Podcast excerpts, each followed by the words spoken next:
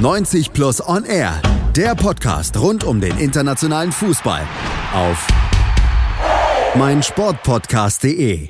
Herzlich willkommen auf meinsportpodcast.de zu 90 Plus On Air und zwar einer ganz besonderen Ausgabe, denn Winterzeit, Dezember, das ist auch Awardsaison. Man hatte schon ein bisschen was gesehen in letzter Zeit, was Fußball Awards angeht, allen voran natürlich den Ballon d'Or. Aber was jetzt auf euch zukommt, das ist nochmal eine andere Kategorie. Der größte und wichtigste Fußballpreis der Geschichte ist natürlich der 90 Plus Jahres Award, dieses Jahr 2018 eben.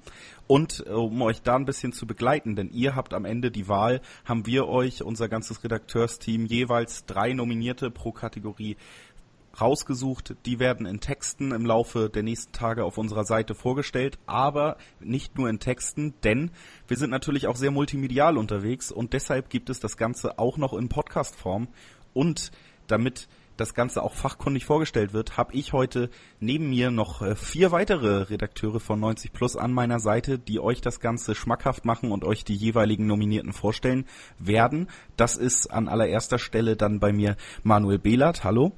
Servus. Das ist Chris McCarthy. Hallo. Das ist Nico Scheck. Servus.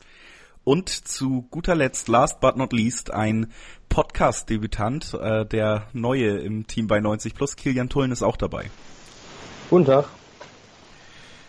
So, dann haben wir nämlich schon mal die Vorstellung erledigt und können eigentlich auch relativ schnell in die Kategorien einsteigen, bei denen ihr dann, wie gesagt, am Ende über Twitter abstimmen könnt, könnt wer dieser drei Nominierten am Ende diesen weltbewegenden Award, den 90 Plus Jahres Award gewinnen darf. Und da gehen wir jetzt Kategorie für Kategorie durch und haben euch jeweils drei Nominierte zur Verfügung gestellt, über die dann jeweils einer dieser Redakteure euch was erzählen wird.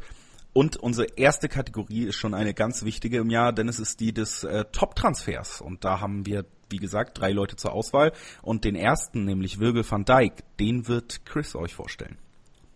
Ja, richtig. Ähm, passt gerade noch so in die Kategorie hinein. Am 1.1. ging der Deal offiziell durch. Ähm, damals noch ein bisschen belächelt, Virgil van Dijk. Immerhin kam er ja nur über äh, Celtic von Southampton zu Liverpool und dann für so eine stolze Ablöse ähm, über 80 Millionen, nee, knapp 80 Millionen Euro waren es. Aber man, man merkt schon jetzt nach einem Jahr, dass sich da wirklich jeder Cent gelohnt hat. Ähm, hat wie kaum ein anderer Spieler im letzten Jahr meiner Meinung nach ähm, die Veränderung eines Vereins so symbolisiert. Ähm, früher Liverpool bekanntermaßen mit einer schwachen Defensive. Ähm, die absolute Schwachstelle der Mannschaft wurde durch ihn ähm, nicht nur verbessert, sondern fast schon zu einem Prunkstück. Also diese Saison ist Liverpool der Defensive natürlich überragend aufgestellt und Van Dijk alleine mit seiner Präsenz hat die komplette Defensive stabilisiert und er macht noch seine Mitspieler besser und ja, verkörpert irgendwie diese ganze, ähm, diese, diesen Trend, dass Liverpool immer besser wird, irgendwie in einer Person und daher für mich auf jeden Fall der Transfer des Jahres.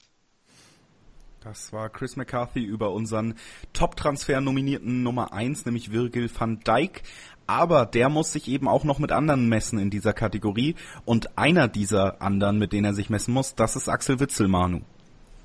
Genau, ähm, bei Borussia Dortmund hätte es sicherlich den ein oder anderen Kandidaten gegeben in diesem Jahr, weil der Transfersommer von Dortmund einfach in sich unglaublich stimmig war.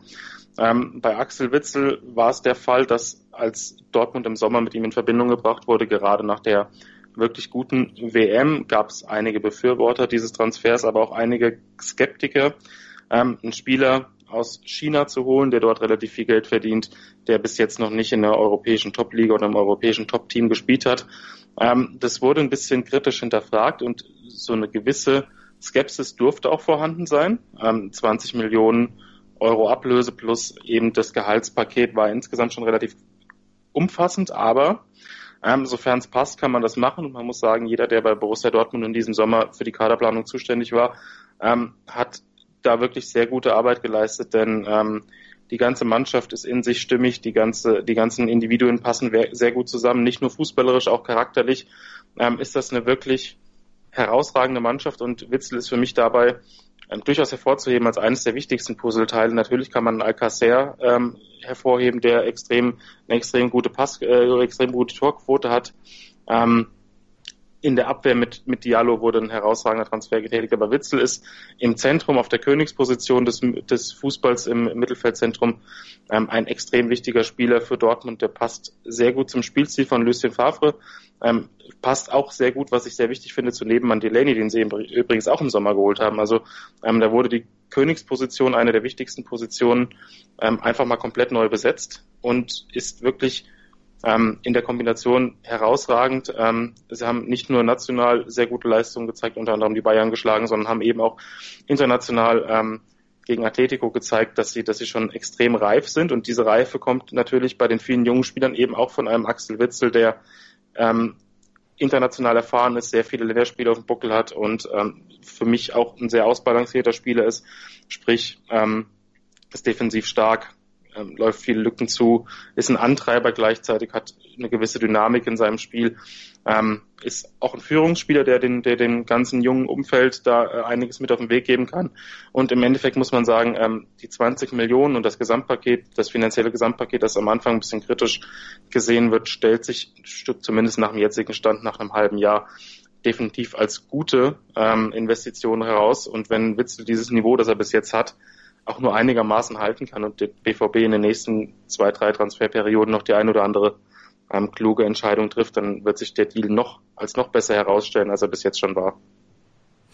Also auch ein sehr guter Deal, was Axel Witzel angeht. Wilgel van Dijk, Axel von äh, Axel von Witzel, Axel Witzel und ein dritter darf natürlich nicht fehlen, denn wir stellen euch drei zur Auswahl, wie es eben so Brauch ist beim den 90 Plus Jahres Awards. Und der dritte im Bunde, das wird Jorginho sein und über den wird euch Kilian ein bisschen was erzählen. Kilian van Tullen. van Tullen. genau, auch auf jeden Fall einer der Top-Transfers im Sommer war Jorginho.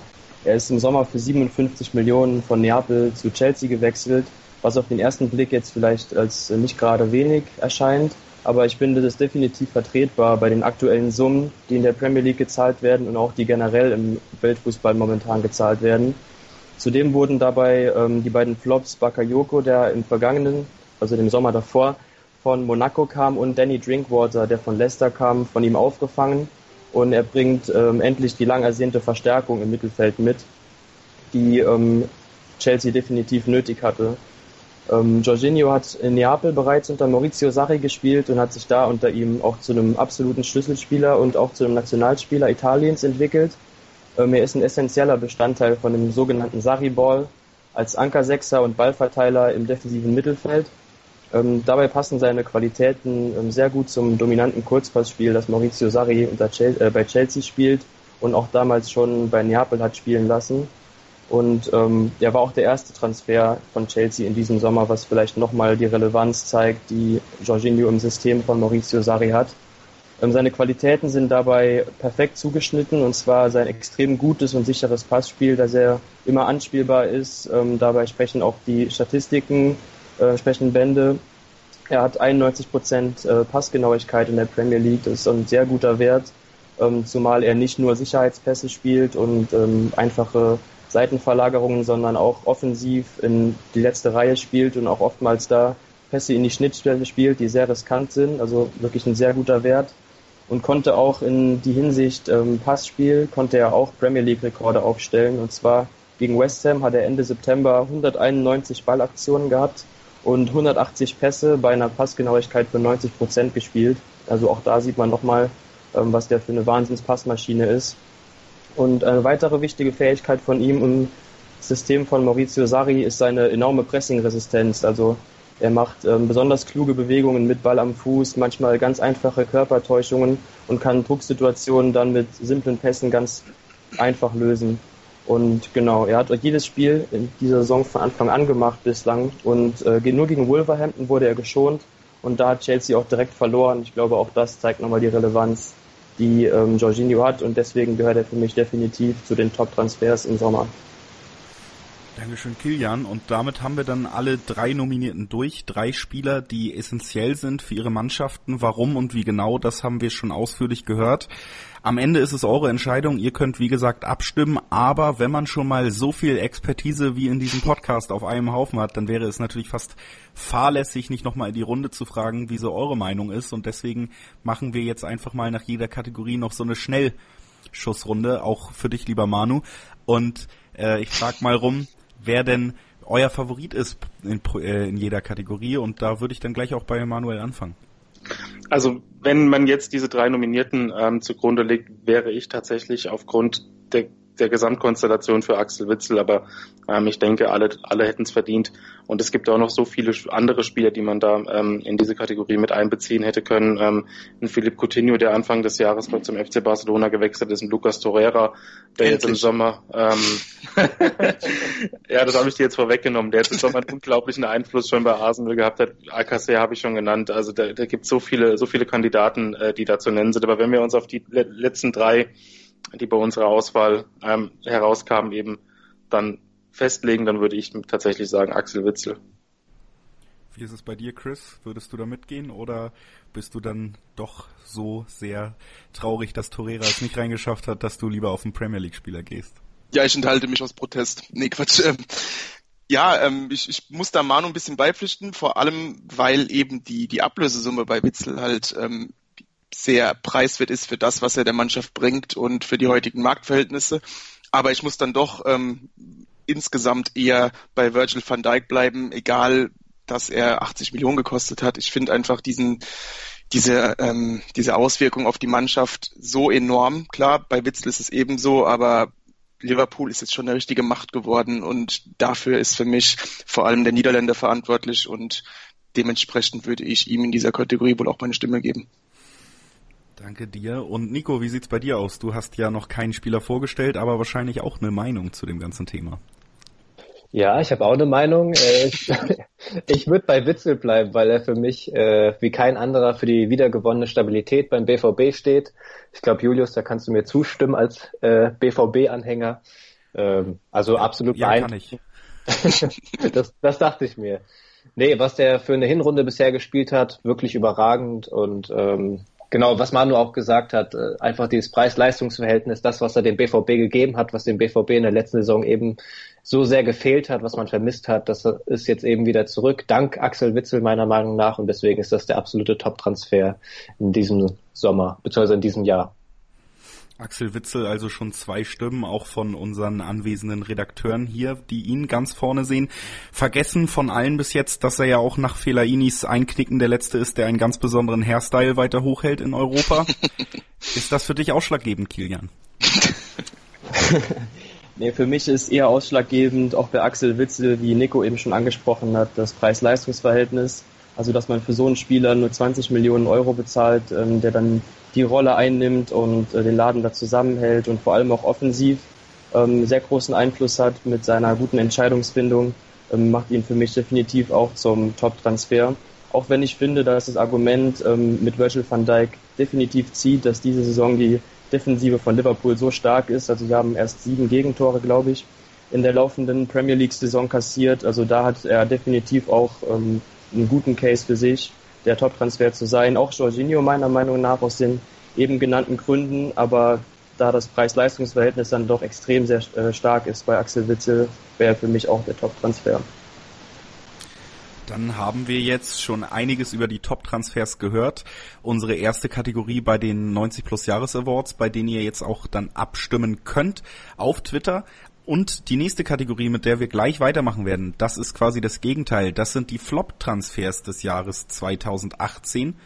Und auch da gibt es einige interessante Kandidaten. Bis dahin und, oder bis gleich. 90 Plus On Air, der Podcast rund um den internationalen Fußball auf meinsportpodcast.de. Willkommen bei mein Sportpodcast.de. Nach fünf Jahren harter Arbeit und viel Schweiß und Tränen haben wir uns im Jahr 2018 endlich selbst gefunden. Wir sind Podcast. Wir bieten euch die größte Auswahl an Sportpodcasts, die der deutschsprachige Raum so zu bieten hat. Über 20 Sportarten, mehr als 45 Podcast-Serien, über 9000 veröffentlichte Podcasts und über 5 Millionen Podcast-Downloads allein im Jahr 2018.